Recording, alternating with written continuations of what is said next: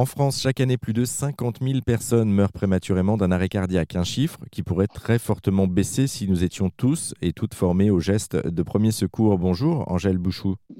Vous êtes responsable communication pour la start-up LifeEase, société qui a conçu un défibrillateur connecté Made in France, euh, Clark, et surtout développé une offre conçue et pensée pour les particuliers. Alors, on va commencer par un bilan positif.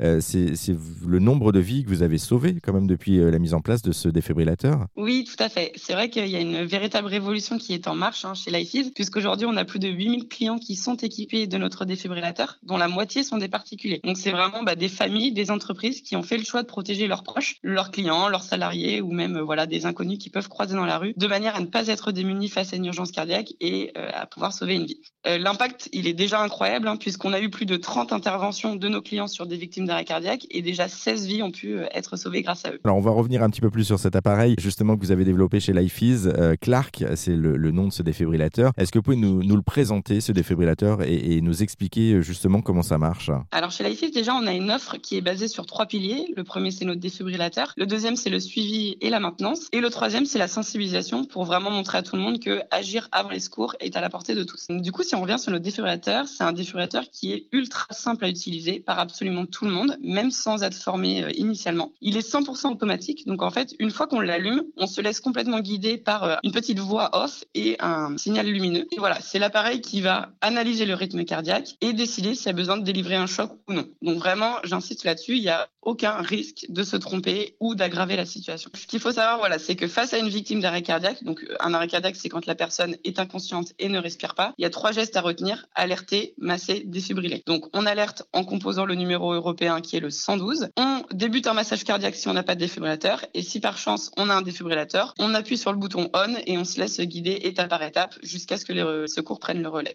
Et les secours, justement, euh, arriveront après avoir composé le 112 ou le 18, on le rappelle, ou encore le 15. Euh, merci, Angèle euh, Buchou, pour cette rapide présentation hein, de LifeEase et de votre défibrillateur Clark. Pour en savoir plus, vous qui nous écoutez, on vous a mis tous les liens sur rzn.fr.